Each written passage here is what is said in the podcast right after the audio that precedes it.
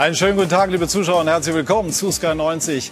Die Unibet Fußballdebatte sind und bleiben halt die Bayern. Die Münchner grüßen nach ihrem Last-Minute-Erfolg in Leverkusen als Weihnachtsmeister und zeigen dabei mal wieder beeindruckende Comeback-Qualitäten. Es ist aber kein Wunder, denn sie haben Robert Lewandowski, der Münchner Top Torjäger glänzte gestern nach seiner Wahl zum Weltfußballer mal wieder mit zwei Toren. Das sind unsere Themen. Hansi Flick siegt und ist Welttrainer der Herzen. Peter Bosch muss die erste Saisonniederlage hinnehmen. Das Beben auf Schalke. Manuel Baum musste wegen Erfolglosigkeit gehen, aber auch unter Jahrhunderttrainer Üb Stevens läuft es nicht besser. Schalke verliert weiter und geballte RB-Power trotz des 0 zu 0 gegen Köln. Szenen wie diese, wie das Tor von Angelino prägen diese Saison. RB Leipzig etabliert sich an der Spitze.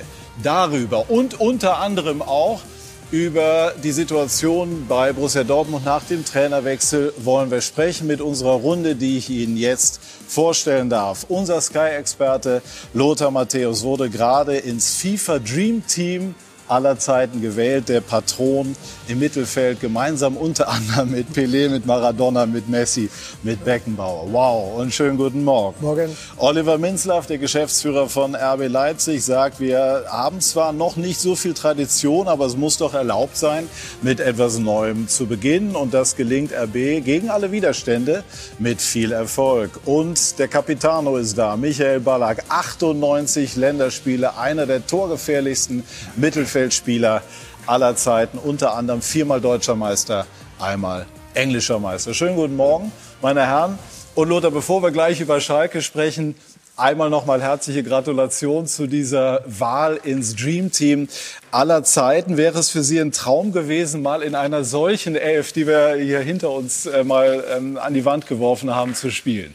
Ich glaube, nicht nur für mich wäre das ein Traum gewesen, sondern für alle, die da gewählt worden sind, beziehungsweise alle, die Fußball spielen. Das ist natürlich äh, eine wahnsinnige Ehre, mit diesen großen Namen in einen Topf geworfen zu werden. Und da waren ja noch viele, viele andere Große dabei.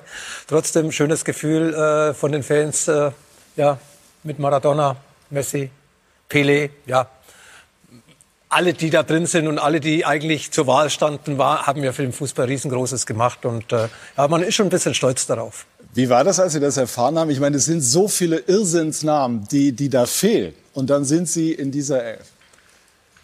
Ja, ich sage, es ist eine Auszeichnung. Vor allem war ja die Konkurrenz nicht gering und äh, man hat sich durchgesetzt. Äh, also man ist doch noch positiv in den Erinnerungen der Fußballfans geblieben, auch nach so langer Zeit. Ja, und die Elf ist klug zusammengestellt, denn es sind nicht nur Offensivspieler. Das ist sonst bei solchen Mannschaften immer das Problem. Wir haben sie beim 3-5-2 oder 3-4-3 aufgebaut, aber es ist wunderbar und es ist eine schöne Spielerei.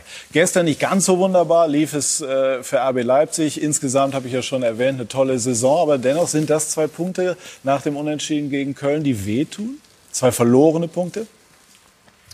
Ich meine, wir müssen festhalten, dass wir mit äh, der Dreiviertel-Hinrunde jetzt schon sehr, sehr zufrieden sind. Ähm, auch in diesem schwierigen Corona-Jahr sind wir auch nicht unzufrieden mit dem, was wir im gesamten Kalenderjahr erreicht haben. Aber klar, so ein Spiel gegen Köln, ähm, das willst du gewinnen und das wollte die Mannschaft auch. Ich kann dir nicht vorwerfen, dass die Mentalität oder der Einsatz gefehlt hat.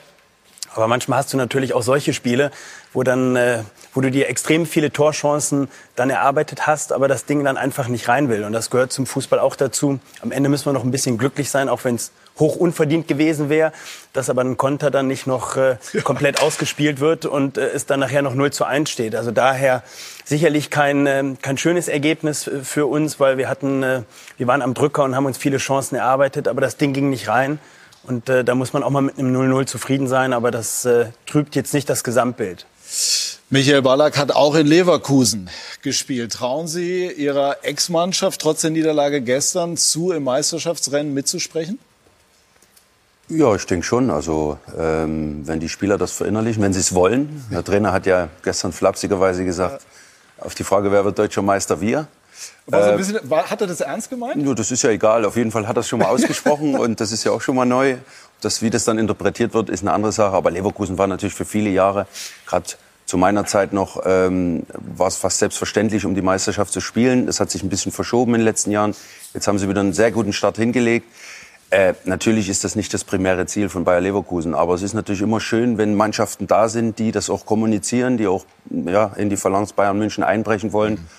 Und die haben auch gestern eine tolle Leistung gebracht und waren auf Augenhöhe und äh, leider nicht mit drei Punkten belohnt oder mit einem Unentschieden. Aber äh, sie werden ihre eigenen Ziele formulieren, denke ich. Ähm, aber ich denke, Champions League Platz sollte es dieses Jahr auch schon wieder werden. Sprechen wir jetzt über Schalke. Es ist Lothar ein fast beispielloser Niedergang. Müssen wir uns jetzt tatsächlich nach der Niederlage gestern spätestens an eine Bundesliga ohne Schalke gedanklich gewöhnen? Das Glück für Schalke ist eigentlich äh, Bielefeld, die trotz äh, des Sieges bisher sechs Punkte vor Schalke sind. Sechs Punkte sind aufzuholen in äh, zwei Drittel der Restsaison. Ähm, die Mainzer sind in Schlagdistanz, also sie brauchen einfach mal ein Erfolgserlebnis und eine kleine Serie, eine positive Serie. Nicht die, die sie jetzt haben, in diesem Jahr nur ein Spiel gewonnen zu haben und das war das erste Punktspiel gegen Borussia Mönchengladbach Mitte Januar. Ja, die Schalke haben viel, viel Fehler gemacht, nicht nur in den letzten Wochen und Monaten, sondern schon in den letzten Jahren und deswegen stehen sie heute heute da, wo sie stehen. Falsche Einkaufspolitik, äh, immer wieder Wechsel überall, nicht nur auf dem Platz, sondern auch wichtige Positionen im Verein. Und mit Unruhe ist es immer schwierig, äh, Erfolg zu haben. Und ich glaube, bei Schalke war einfach in den letzten zwei, drei Jahren sehr viel Unruhe, äh, sehr viele Wechselspiele. Und das hat dazu beigetragen, dass man eben im Endeffekt jetzt zurzeit ja, an, der, an, an der Tabelle, in der Tabelle dasteht, wo keiner stehen will, nämlich am 18. Tabellenplatz. Ist Schalke schon fast verloren, wenn selbst Hüb Stevens das Ruder nicht rumreißen kann? Ja, okay, es wäre jetzt ein Wunder gewesen, wenn er das dann geschafft hätte, obwohl das natürlich gerade mit Bielefeld eine Mannschaft gekommen ist, die man einfach schlagen muss, wenn man in der Bundesliga bleiben will. Ich habe mich auch gestern so ein bisschen mit der Aufstellung beschäftigt, äh, sehr defensiv ausgerichtet, hat mich gewundert, weil wenn ich ein Spiel gewinnen muss und habe drei, vier Offensivspieler auf der Bank sitzen, wie Harit, wie Skripski, wie Kuducu, dann muss ich auch ein bisschen was riskieren. Aber Hub Stevens hat an seiner Art und Weise, wie er eine Mannschaft aufstellt, festgehalten und das war gestern ganz sicher nicht unbedingt die beste Idee. Machen Sie sich auch Sorgen um Schalke? Was heißt so? So wie jeder Fußballfan, der ja auch Traditionsvereine in der Bundesliga sehen möchte. Ja, der HSV hat es ja äh, leidvoll erfahren müssen nach ähm, ein paar Jahren äh, noch von der Schippe gesprungen. Dann irgendwann hat es auch erwischt. Ähm, ja, Schalke, das hat sich auch ein bisschen angedeutet, ja, über einen längeren Zeitraum. Sicherlich ähm, intern größere Probleme, wie man vielleicht au nach außen hin wahrnehmen möchte. Sonst, äh, glaube ich, verkaufst du dich nicht so, wie sie sich verkaufen in den letzten Monaten, weil die Mannschaft eigentlich mehr hergibt, ja, vom, vom Potenzial her. Aber sie kriegen es irgendwie nicht auf den Platz. Äh, sie können es auch nicht nach außen transportieren. Fehlen so ein bisschen die Gesichter in, in der Mannschaft, die ähm, teilweise auch hausgemacht geschwächt wurden, Topspieler oder Leistungsträger äh, hier und da nicht kleingeredet, aber mal weggenommen wurden, ein bisschen geschwächt äh, hier und da. Und das sind so Signale, da musst du vorsichtig sein im Verein, wie du auch diese, wie du deine Spieler, äh, sage ich mal, behandelst nach außen hin, weil schlussendlich kriegst du das eben zurück. Und wenn es dann eng wird, sieht man jetzt, sind kaum Spieler, die, ähm, sage ich mal, die die Klasse haben und ja, outstanding sind, selbst, selbstredend sich aufstellen und vielleicht noch so die Stabilisatoren, mhm. Stabilisatoren bilden in der Mannschaft. Und demzufolge schauen alle nach rechts und links und irgendwo ziehen sie sich miteinander immer Kopf nach unten, in, äh, geraten in den Strudel, in den du nicht reingeraten möchtest. Also es ist schwierig, eine Erklärung zu finden. Ich glaube, aber so von außen, äh, wie gesagt, ist das schon ein längerer Prozess. Müssten Sie eigentlich Ihre Arbeit sehr umstellen, wenn Sie bei einem Traditionsverein arbeiten würden wie Schalke? Ja, möglicherweise will ich mir so jetzt gar nicht vorstellen, weil ich mit unseren Strukturen sehr, sehr zufrieden bin. Ähm, aber klar, ähm, das ist sicherlich nicht einfach ähm, auf Schalke, ähm, da die Prozesse zu leiten. Ich glaube auch das, was Lothar sagt, äh, ist völlig zutreffend, dass äh, das natürlich jetzt nicht ähm, der Output äh, aus wenigen Monaten ist, sondern äh, so eine Entwicklung äh, hat mhm. natürlich auch einen gewissen Vorlauf. Aber wenn du einen Club hast, wo du natürlich extremst viel abstimmen musst, extrem viel diskutieren musst, wo es dann halt ganz, ganz viele gibt, die eine Meinung haben und die sich dann mit ins Tagesgeschäft einbringen, ist das Arbeiten natürlich ein Stück weit schwieriger. Mhm. Wer käme denn jetzt Lothar nach Stevens in Frage als Trainer? Denn Stevens hat ja im Prinzip gestern relativ eindeutig erklärt, dass er nicht weitermachen wolle. Ich finde, dass es sowieso eine spannende Aufgabe ist, Schalke 04 zu trainieren. Aber es muss sich eben einer zutrauen. Und äh, ich glaube schon, Friedhelm Funkel ist so ein Name, den ich es zutrauen würde. Er kennt die Bundesliga, er kennt Abstiegskampf. Er hat auch eine gewisse Persönlichkeit, die meiner Meinung nach vielleicht äh, Manuel Baum nicht gehabt hat, in so einem Moment äh, diese Spieler dann auf seine Seite zu bringen. ich habe Manuel und ich schätze ihn wirklich, ich kenne ihn hier von Sky, er hat einfach immer wieder auch nach den Spielen die gleichen sagen, ach, ich bin sauer, ich bin sauer. Ich habe nichts Neues gehört und das ist natürlich gerade für die Mannschaft, wenn du jeden Tag oder nach jedem Spiel das Gleiche sagst, das kommt nicht gut an. Also da haben mir die Impulse gefehlt und deswegen könnte ich mir schon vorstellen, dass ein Trainer wie Friedhelm Funkel die Möglichkeit besitzt, äh, die Schalke oder mit Schalke dieses Unmögliche noch möglich zu machen, nämlich den Klassenerhalt. Also er ist einer, der eine Mannschaft begeistern kann, der Abstiegskampf weiß, wie es geht. Und deswegen könnte ich mir schon vorstellen, dass äh, Friedhelm Funkel ab 2021 bei Schalke auf der Bank sitzt. Ja, glaube ich auch. Also es klingt zumindest gut, die Konstellation. Hat sehr gute Arbeit geleistet zum Schluss äh, in Düsseldorf, auch wenn es sportlich nicht äh, immer top lief. Aber ich glaube, diese Kommunikation und mit den, äh, sage ich mal, Bedingungen, die du zur Verfügung hast, auch in Düsseldorf, äh, wo du natürlich limitiert bist. Und mhm. das ist ganz klar an, an eine andere Mannschaft vorfindest, wie vielleicht hier auch auf Schalke. Aber es aufgrund seiner Erfahrung, und ich glaube, das braucht Schalke jetzt, ein, äh, jemand, der Erfahrung hat, der sich in eine Mannschaft reinlesen kann, auch schnell in den Verein. Natürlich muss man Schalke verstehen, langfristig, um vielleicht auch langfristig Erfolg zu haben. Aber vielleicht sollten sie auch ein bisschen davon wegkommen, nicht immer nur diese ja, ich, ich nenne es mal dieses Eurohelden-Umfeld dann zu bedienen und mhm. und äh, das hat man ja eigentlich jetzt gerade versucht mit den beiden eben, Trainern, die zuletzt amtiert haben. Man hat es ja auch mit, mit Spielern versucht, wie wie Gerard Alsamoa, auch wie Naldo, also also Spieler, die eigentlich für den Verein stehen, mhm. äh, die ein gutes Gespür haben, auch zu den Fans, wo es dann eine gute gute Harmonie gibt, aber man sieht halt, es ist äh, nicht nur notwendig oder nicht nur gefragt. Vielleicht muss sich da Schalke auch ein bisschen anders aufstellen und vielleicht auch ein bisschen anders orientieren. Mhm. ich hatte mit äh, Friedhelm Funkel kurz Kontakt. Er hat gesagt, Schalke hat ihn bisher nicht kontaktiert und insofern sei das für ihn bisher kein Thema. Lothar grinst. Ja, aber das heißt schon, dass er interessiert ist. Bisher ist es kein Thema, weil sie mich noch nicht angefragt haben. Hatten natürlich auch wahrscheinlich was anderes zu tun, haben sich mit Stevens geeinigt, dass er noch das Pokalspiel gegen Ulm jetzt spielt der, während der Woche. Und äh, dann äh, wird man schon auf jemanden zugehen, dem man es zutraut, äh, die Schalker Mannschaft da hinten herauszuholen. Und äh, wenn man so ein bisschen lange dabei ist, wie wir ja alle zum alten Eisen praktisch gehören, in Anführungszeichen, kann man dann schon zwischen den Zeilen äh, mitbekommen, dass Funkel schon oben auf der Liste bei Schalke 04 steht. Wir fragen mal nach, vor Ort bei Dirk Rosse-Schlamann, unserem Schalke-Reporter bei den News. Guten Morgen, Dirk. Du hast, mit, du hast mitbekommen, was wir hier besprochen haben. Äh, Lothar Matthäus meinte gerade, ja, das klingt aber dann schon so, als gäbe es da Interesse. Ähm, wäre Funkel bei oder auf Schalke vorstellbar nach deiner Einschätzung? Vorstellbar wäre er und er kann es sich auch vorstellen. Also er würde es auch machen. Das sind zumindest meine Informationen. Aber du hast es gerade selber gesagt. Ähm, es hat keinen Kontakt gegeben und das schließt ihn dann jetzt aus, wenn wir zumindest den Worten von Jochen Schneider glauben können. Ich habe gestern noch mal mit ihm gesprochen. Also es gab bereits Kontakt zu dem Mann, den Jochen Schneider hier nach Schalke holen möchte. Das heißt, Funkel ist raus. Äh, auch die anderen Namen, die hier vorher gehandelt wurden, Dimitrios Gramotzis und Thorsten Fink sind damit raus. Äh, Thorsten Fink wird es übrigens auch nicht machen, aber die wurden auf jeden Fall diskutiert. Der neue Trainer soll kommende Woche vorgestellt werden, also so rund um Weihnachten tatsächlich. Ich sag mal so 23., 24., 25. wird das passieren und es wird kein Experiment werden.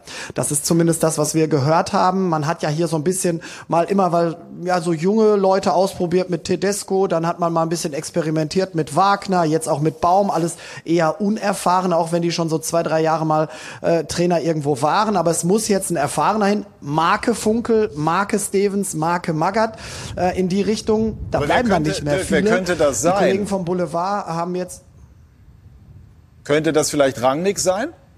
Ja, das ist schwierig. Also Das wäre die perfekte Lösung, äh, Ralf Rangnick, aber ich glaube nicht, dass der es macht. Also der wäre natürlich auch die äh, erweiterte Lösung, weil ich nicht glaube, dass Jochen Schneider über den Sau Sommer hinaus hier äh, in der Funktion des Sportvorstands äh, auf Schalke ist. Und dann könnte natürlich Rangnick in Doppelfunktion kommen. Aber ich glaube, dass die, das wird Herr Minzlaff auch wissen, ein Ralf Rangnick mit den äh, Möglichkeiten auf Schalke, das sind nämlich einfach keine, äh, hier nicht hinkommen wird. Abschließend kurz, Hältst du es für sinnvoll, dass Jochen Schneider, der jetzt zweimal bei Trainern nicht glücklich äh, gelegen hat, ähm, erneut die Trainerauswahl vornimmt?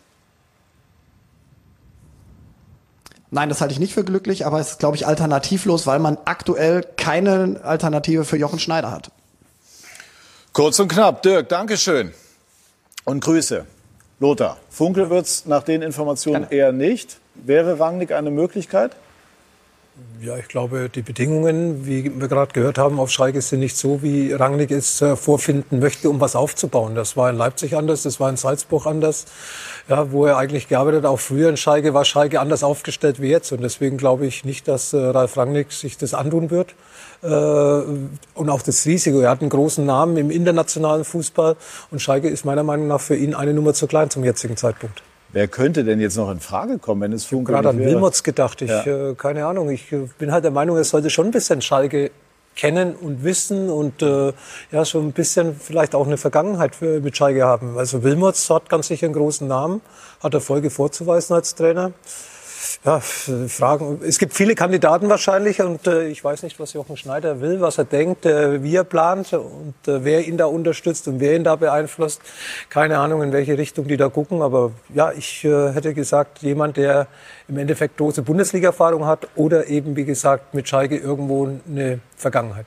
Gut, also Funke wäre eigentlich ein Name, bei dem man hängen bleibt, bei dem man sagt, das könnte passen. Zorniger, ähm, Alex Zorniger wird noch gehandelt. Das wäre aber eine Lösung, mit der man sicherlich auch wieder ein gewisses Risiko eingehen würde. Dirk hat gesagt, das will man nicht. Andi Herzog wird auch gerüchteweise äh, gespielt.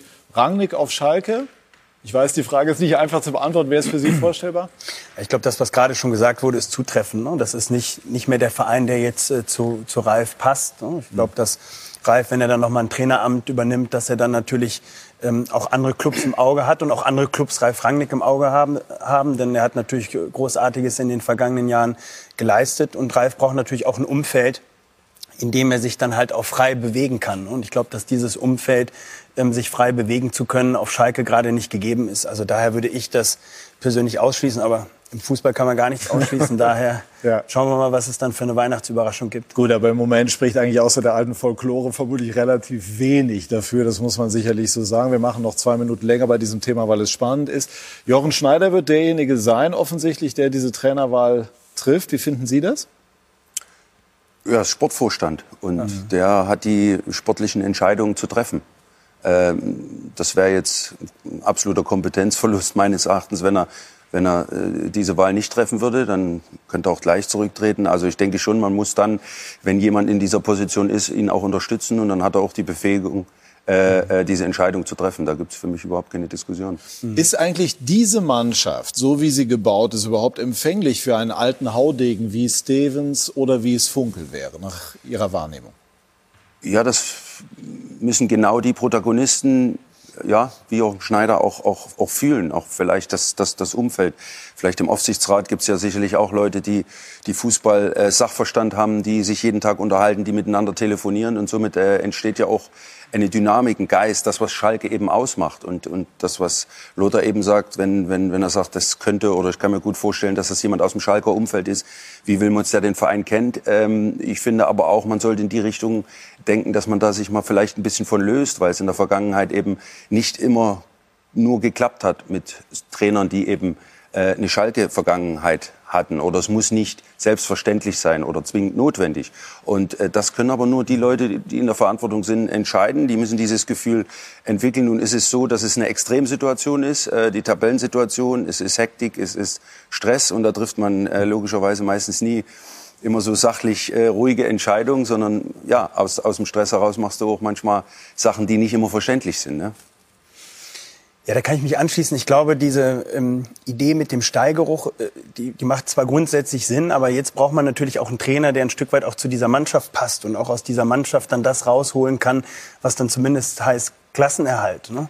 Und klar, Jochen Schneider, ähm, ich bin jetzt hier der Falsche, der, der Kritik an Jochen Schneider äußern möchte und äußern kann, weil wir befreundet sind. Wir fliegen morgen zusammen zur Beerdigung von Gérard Hoyer nach Paris. Also ähm, was man sagen kann, ist, dass es natürlich kein richtiges Wir-Gefühl ist, was Schalke gerade wiedergibt. Ne? Und dass es einfach viel zu viel Nebengeräusche gibt, dass es viel zu viel Unruhe gibt. Ob es das mit Michael Reschke war, ob, äh, ob es die permanenten Diskussionen gibt, die dann immer wieder ähm, aufflammern, aufflammen, dann, äh, dann hat sicherlich Jochen natürlich auch zu lang... Äh, ähm, an Wagner festgehalten. Das hat er ja dann auch gesagt, dass er da ein Stück weit zu lange abgewartet hat, äh, dass er dann noch vielleicht diesen Turnaround einleiten kann. Und ähm, ich glaube, jetzt ist halt wichtig, dass, äh, dass Jochen dann auch äh, den Trainer aussuchen kann.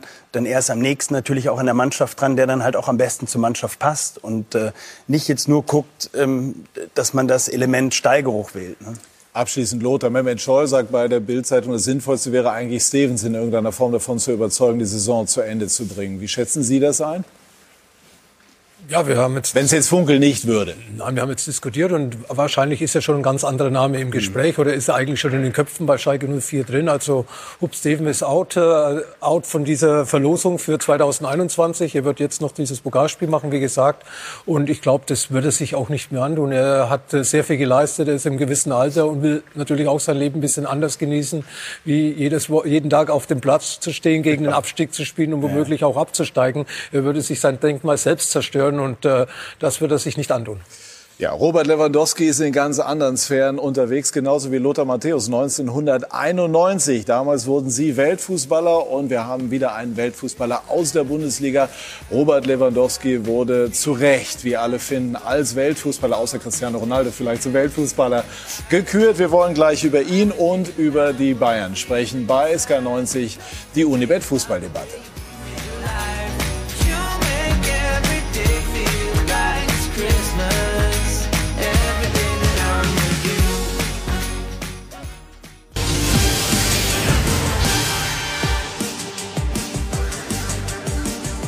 Wir sind zurück bei SK90, die Unibet Fußballdebatte und sprechen über Leverkusen gegen Bayern München. Die Bayern dürfen sich jetzt schmücken mit dem wunderbaren Titel Weihnachtsmeister und äh, haben das sichergestellt durch einen Erfolg in letzter Minute. Man sagt natürlich typisch Bayern. Hier die beiden Herren haben lange bei den Bayern gespielt. Was kann RB von dieser Mentalität der Münchner lernen? Ja, also nicht, dass ich ein Problem habe mit der Mentalität unserer Mannschaft. Im Gegenteil, ich finde, dass wir unter Julian Nagelsmann auch das Thema Mentalität äh, extremst verbessert haben und ich auch stolz bin auf die Mentalität, die die Jungs auch in diesem Thema Gipfelkreuz. Jahr, in diesem Jahr genau, in diesem Jahr gezeigt haben. Aber was halt bei Bayern ist, äh, das ist für mich nicht der Bayern-Dusel, sondern das ist dann halt auch wirklich dieser Wille, dann auch äh, bis zur letzten Sekunde zu spielen. Und zwar bis so lange, bis dann der Schiri abpfeift. Und äh, man hat gestern gesehen, das Unentschieden, das reicht nicht, sondern die wollten dann noch dieses Spiel gewinnen. Und äh, ja, das ist sicherlich beeindruckend, dass so eine Mannschaft dann immer wieder hungrig ist und dann halt auch wirklich dann den letzten Meter noch geht. Und da können sich sicherlich alle Mannschaften, die oben mitspielen wollen, was abschauen. Und das macht, macht dann natürlich auch oft den Unterschied aus, den Bayern hat, unabhängig von der zum Teil natürlich auch individuellen Qualität, äh, die, die natürlich klar. besser ist bei vielen, als bei vielen anderen Mannschaften. Ja, wir reden wieder von Qualität. Der Wille ist ja auch eine Qualität, ja. Und der Wille ist halt bei Bayern sehr groß und vor allem die Spieler, wie Oliver das gerade angesprochen haben, ist es Kimmich reingekommen. Kimmich ist ein Mentalitätsmonster, würde mhm. ich sagen. In seinen jungen Jahren gar nicht mehr wegzudenken. Bei Bayern nicht mehr wegzudenken in der Nationalmannschaft. Aber er kommt rein nach sechs Wochen Verletzungspause. Und egal wie er den Ball bekommt, er bekommt da, er ist da vorne links, vorne als Sechser und will da vorne mithelfen, den Ball zu erobern. Und Bayern München hat in der zweiten Halbzeit sieben, acht Läufe, wo Leverkusen mit dem Unentschieden zufrieden war. Leverkusen hat ja ein Zeichen gesetzt. Wir sind zufrieden. Spielen 40 Meter den Ball zum Torhüter zurück. Es ist immer einer von Bayern München schnellstmöglichst zum Torhüter hingegangen, dass der Ball wieder schnell ins Spiel kommt, dass man keine Zeit verliert. Obwohl das die Mannschaft auch müde war. Die hätte auch sagen können, hey, tolles Jahr bei einem ungeschlagenen Leverkusen, ein Punkt ist auch in Ordnung, können wir mitnehmen. Nein, bis zur letzten Sekunde ist bei Bayern eben diese DNA da, das Spiel um unbedingt gewinnen zu wollen, dass sie natürlich von diesen Fehlern von Jonathan da profitieren. Dass der Ball noch abgefälscht wird, das erarbeitet man sich. Das bekommt man nicht geschenkt. Und deswegen, wie gesagt, reden wir nicht von Bayern Dusel, sondern von einer Qualität, die Bayern München besitzt. Ja, absolut. Ich habe es ja vor uns schon mal gesagt angedeutet, du bist äh, bei Bayern natürlich äh, zum Gewinn verdammt. Ne? Aber diese, diese Entwicklung in den letzten Jahren, dieses, äh, diese Normalität in Anführungsstrichen, Meister zu werden und immer wieder sich zu motivieren und dass die Spieler auch diese selbst, diese Eigenverantwortung haben, das ist, äh, das wird, ja, wenn du einen Vertrag unterschreibst bei Bayern, du bekommst das ganz schnell mit. Ja? dass, dass du hier gewinnen musst. Und äh, das zeigen die Bayern jedes Spiel. Das ist eben der Unterschied noch zu den Mannschaften, die hinten dran sind, wie bisschen Leverkusen, Leipzig, aber auch Borussia Dortmund. Dieses Gewinnen müssen. Und ähm, somit stehen sie ständig unter Spannung und nutzen natürlich auch so eine kleinen Zeichen aus wie gestern. Dort hat es gesagt, dass Leverkusen eben dann auch mit dem Unentschieden trotz eines sehr guten Spieles zufrieden ist. Und die Bayern spüren das. Die Spieler spüren das sofort, stehen ein bisschen höher. Ja, auch wenn es nur noch fünf oder sieben Minuten sind. Ah, hier geht noch was. Wir können noch, auch wenn wir müde sind. Haben wir jetzt oft zurückgelegen, was ja auch un ungewöhnlich ist. Aber da sieht man, dass sie diese Spiele noch gedreht haben. Zeigt, das ist Mentalität. Ja, und das ist äh, auch in diesen schwierigen Zeiten mit diesem Pensum in diesem Jahr außergewöhnlich. Und da haben sie ja, dem Jahr noch mal eine Krone aufgesetzt. Ne? Ja, siebenmal waren sie zurückgelegen mit 1-0 und haben 15 Punkte geholt. Vier Spiele gewonnen, drei unentschieden. Also siebenmal zurückgelegen, kein Spiel verloren. Okay, sie waren immer sehr früh zurückgelegen und hatten also Zeit auch das Ergebnis noch hinzudrehen. Aber das ist ja auch äh, phänomenal. Und ich weiß gar nicht, was, was da bei Bayern München passiert. Man kann mit dieser Mannschaft eigentlich nicht siebenmal, mit diesen Torhütern, mit dieser Qualität, liegen sie siebenmal 1 0 zurück und verlieren kein Spiel. Also sie brauchen wahrscheinlich ein bisschen diese, die, diese, die, diesen Weckruf ne, nach einem Rückstand ja, äh, wieder, wieder, wieder zurückzukommen. Und das machen sie natürlich sensationell. Heißt das, dass Sie selber im Grunde genommen immer nur entscheiden, ob Sie die Spiele gewinnen? Also gut, wenn man in Rückstand geht, naja, Gott ist halt so und dann gewinnen wir sie eben trotzdem. Sie, sie kommen äh, relativ schlecht ins Spiel hinein, auch gegen Leipzig zu Hause, wo Sie dann auch in Rückstand geraten sind. Jetzt gestern auch wieder nach 16, 17 Minuten 1 zu 0 und ab und zu ist noch Manuel Neuer im, im, äh, in der Anfangsphase da, wo noch den einen oder anderen Unhaltbaren gehalten hat. Also am Anfang äh, wackelt Bayern München, aber im Endeffekt äh, holen Sie trotzdem die Punkte, die Sie, die Sie brauchen, wie gestern auch, wenn wenn auch ein bisschen der glücklichere Sieg in, den, in der letzten Minute, aber trotz alledem. Sie, sie sind einfach, äh, was wir heute schon von Oliver und Michael gehört haben, sie haben einfach die DNA, jeder Spiel gewinnen zu wollen, egal äh, wie der Spielverlauf ist, äh, ob sie jetzt schlecht spielen, ob sie gut spielen. Sie kommen irgendwo dahin, wo sie hinkommen wollen, nämlich zum Schluss den Platz als Sieger zu verlassen oder zumindest mit einem Ergebnis, das vielleicht lange Zeit auch anders ausgesehen hätte. Welchen Wert hat Kimmich für diese Mannschaft? Ja, man hat gesehen jetzt äh, ohne ihn, aber auch ohne Goretzka ist so ein, natürlich ein leichter Qualitätsverlust da. Deswegen kommen vielleicht auch diese schwierigeren Starts zustande, dass sie von Anfang an nicht so da sind.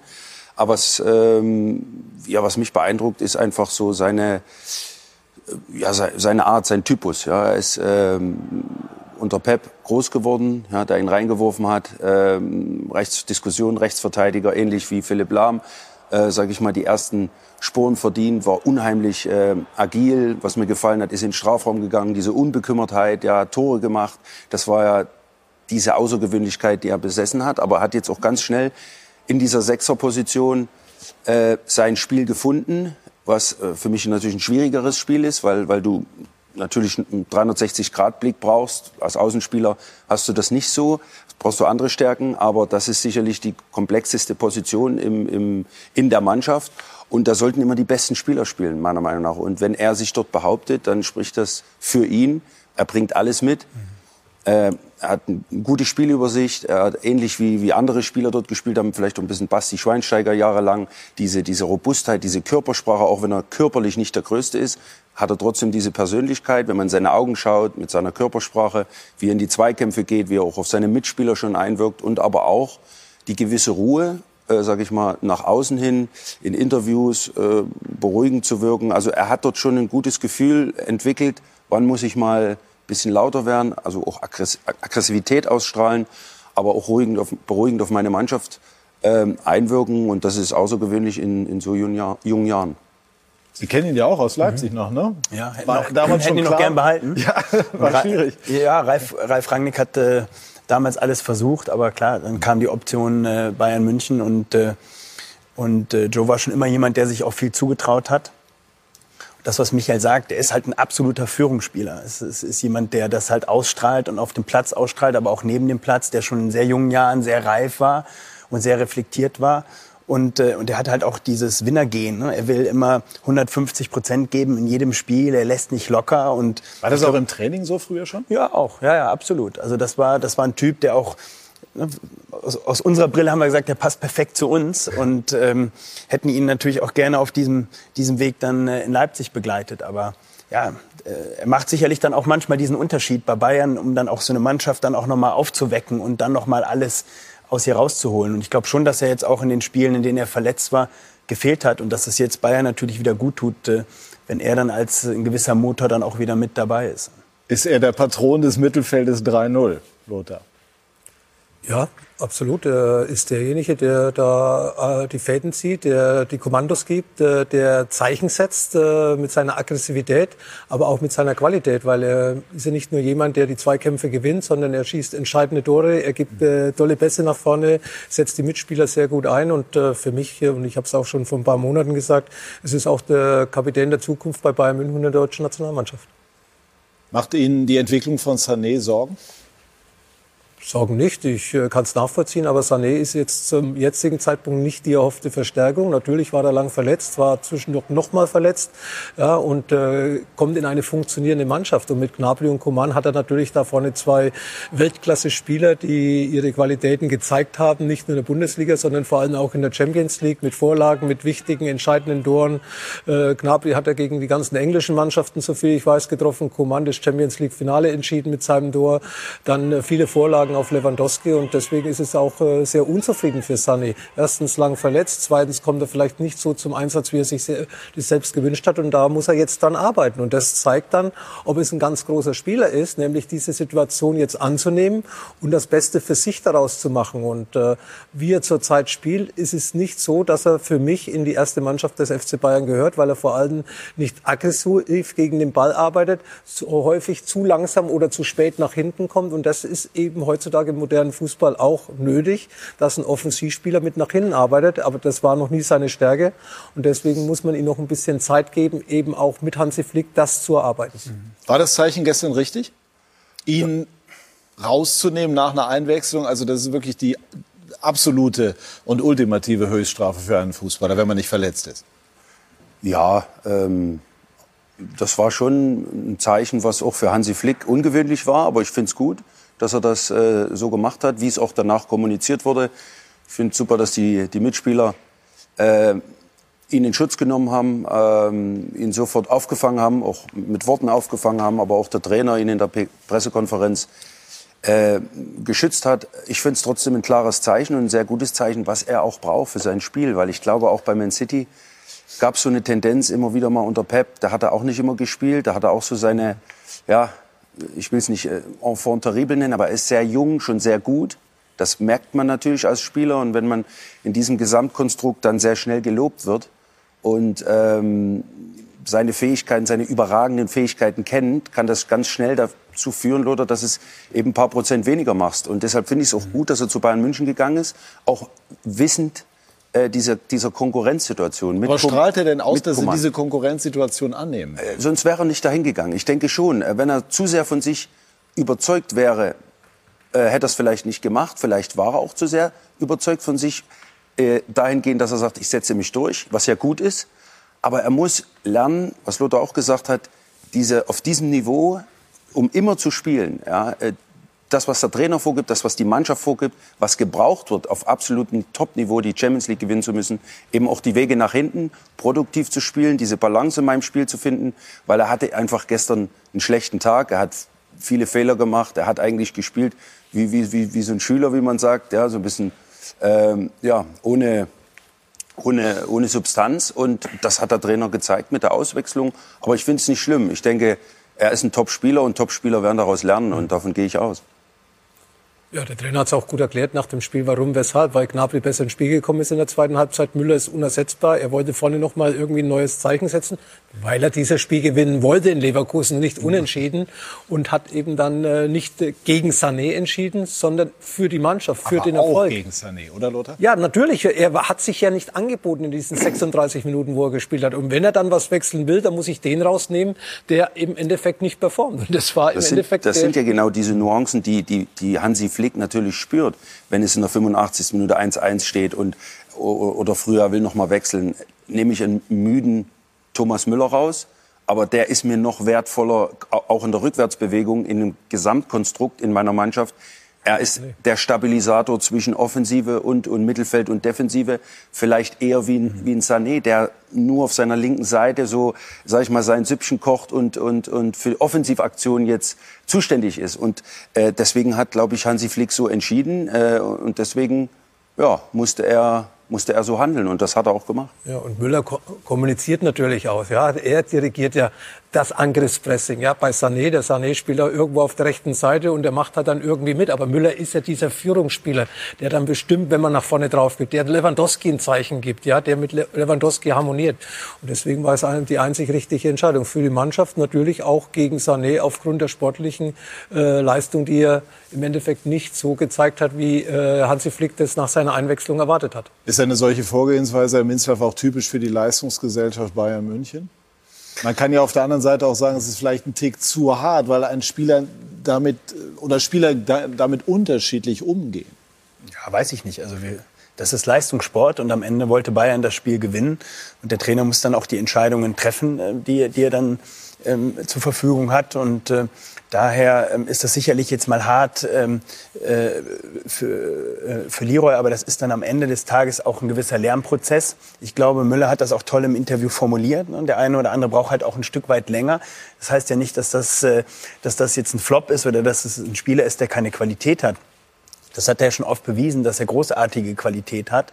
Und äh, das wird er auch beim FC Bayern beweisen. Und ich glaube, dass äh, das jetzt gefühlt für ihn so ein kleiner Niederschlag ist, aber ähm, an dem er sich auch wieder hochziehen kann und aufbauen kann. Und ich glaube, mit der Mannschaft, die er hat, äh, die ihn dann direkt gestärkt hat und auch der Trainer, der ausreichend Sensibilität hat, ähm, fällt der jetzt ja nicht in ein Loch, sondern weiß halt, ich muss noch an bestimmten Dingen arbeiten. Und ähm, da finde ich das äh, im Leistungssport ähm, ja, ist das halt nun mal auch so. Und dann gibt es dann mhm. halt auch mal Entscheidungen, die dann den Individuellen natürlich nicht passen, aber im Kollektiv halt wichtig sind. Dienen, ne? so, und am Ende hat Bayern gewonnen und damit hat Hansi Flick auch, auch alles richtig gemacht. Und am Ende muss auch äh, Leroy Sané sagen, hey, wir haben äh, drei Punkte geholt in dem Spiel, äh, was, auch, was wir auch hätten verlieren können oder was hätte auch unentschieden ausgehen können. Und deswegen finde ich, sollte man das gar nicht so überbewerten. Ist Ihnen sowas mal passiert, Lothar? Nee, eigentlich nicht. Nee, kann mich nicht erinnern, weil ich eigentlich selten, eingewechselt, weil ich eigentlich selten eingewechselt worden bin. Immer von Beginn an gespielt. Wie viel Zeit hat, denn, hat Sané, um daraus zu lernen und dann auch wirklich möglichst schnell zu zeigen, hey, ich bin da und, und, ihr, und Hansi, Sie können auf mich zählen. Oliver hat es gerade erzählt. Man merkt ja, dass die Mannschaft, der Trainer zu ihm steht. Und er muss eben selbstkritisch sein und sagen, ja, ich kann es besser.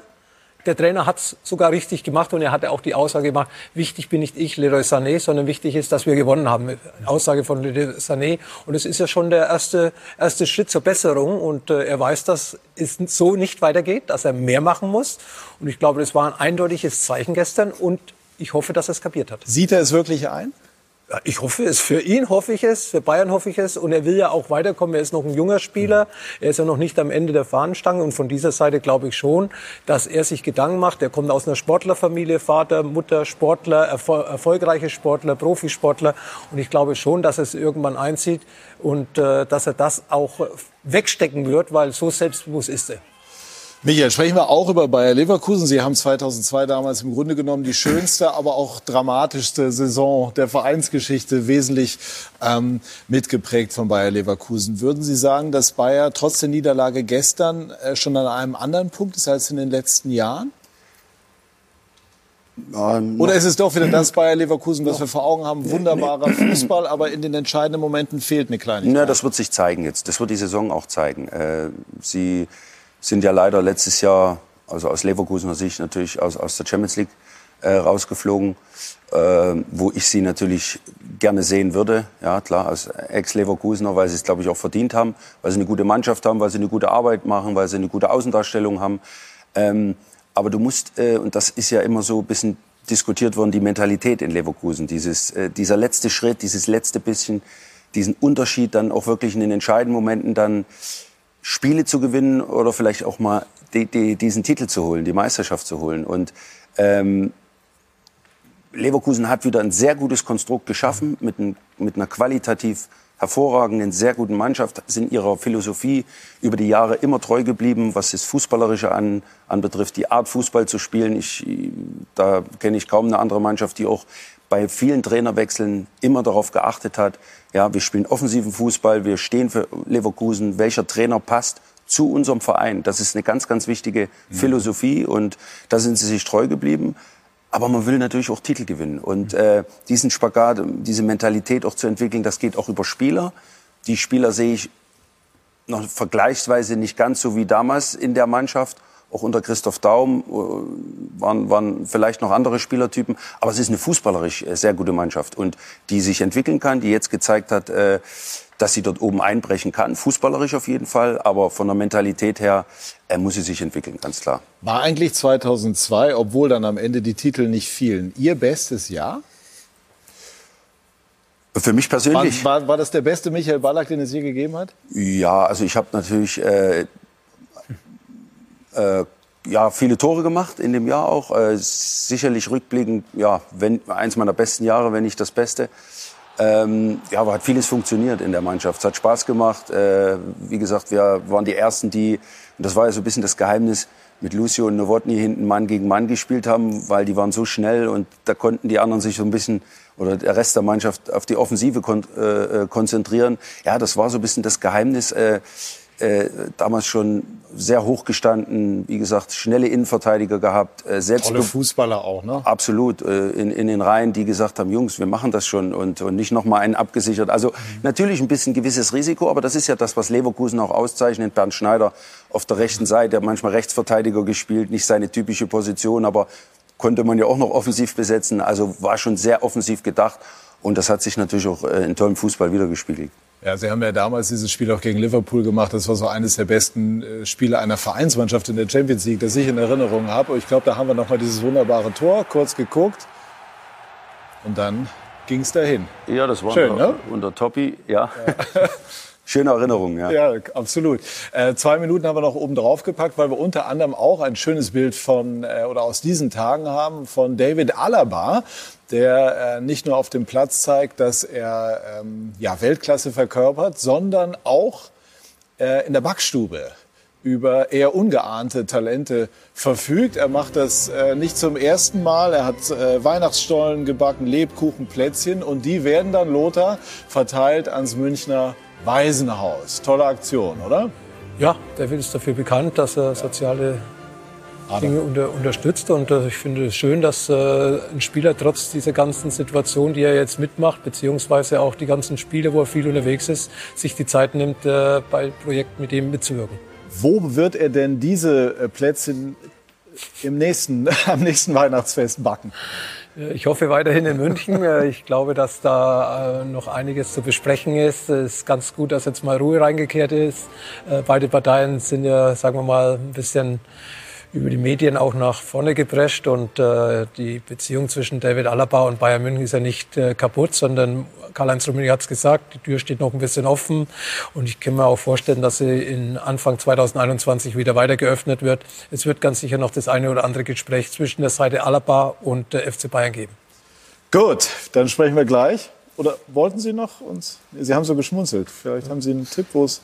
Also, nee, ich habe eher, ähm, ich hab eher ne, nach dem leckeren Stollen geguckt. Ach so, okay. Ansonsten äh, ich glaube ich auch, dass, nee, nee, aber ich glaube auch, dass da noch nicht das letzte Wort gesprochen ist. Und bei uns war ähm, mit Timo Werner das auch eine, eine lange Hängepartie, bis, äh, bis er dann bei uns verlängert hat. Und, äh, aber am Ende zählt dann das, was rauskommt und da ist noch ein bisschen Zeit. Also daher ja, die Bayern-Verantwortlichen sind ja durchaus dafür bekannt, also eine entsprechende Nervenstärke dann auch zu haben. Wir sprechen gleich unter anderem und sehr viel über RB Leipzig. Ähm, Julian Nagelsmann und sein Team spielen zum einen eine gute Saison und freuen sich dann aber schon auf das Champions League Achtelfinale gegen Jürgen Klopp und den FC Liverpool. Gleich mehr dazu bei SK90, die Uni Unibet Fußballdebatte.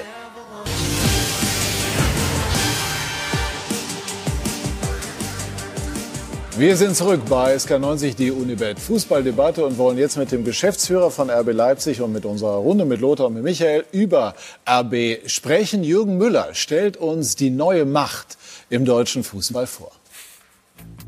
RB Leipzig Elf Jahre nach der Gründung in der fünften Liga auf dem besten Weg, den nächsten Schritt zu machen. In der Liga nur zwei Punkte hinter der Spitze. In der Champions League Manchester United aus dem Wettbewerb gekegelt. Froher kann Weihnachten kaum sein.